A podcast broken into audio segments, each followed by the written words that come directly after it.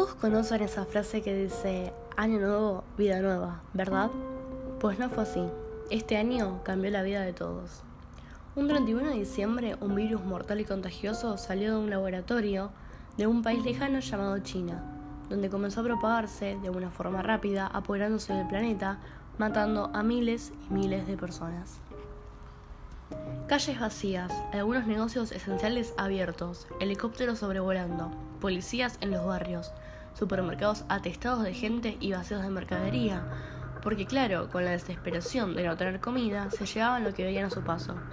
Esta era la imagen que encontrábamos en la ciudad. Acá no peleábamos con extraterrestres, sino con un virus poderoso que nadie conocía.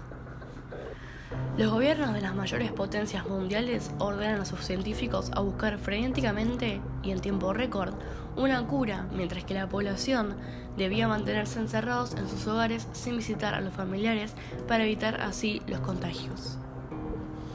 Aunque tomábamos las medidas preventivas del caso, este virus se hacía más poderoso y seguía aniquilando sin discriminar sexo, raza o edad. Hambrientos del miedo y bronca, la gente, después de varios meses de confinamiento, comienzan a salir sin importar que el virus continuaba en las calles.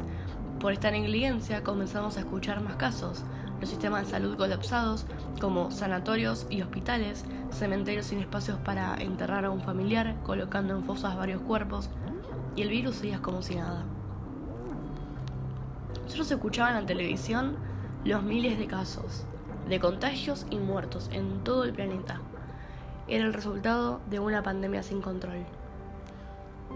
Y para vos, ¿cómo continuará esto? ¿Los humanos encontrarán la vacuna efectiva que los libere de este virus? ¿O tendremos que vivir eternamente con él?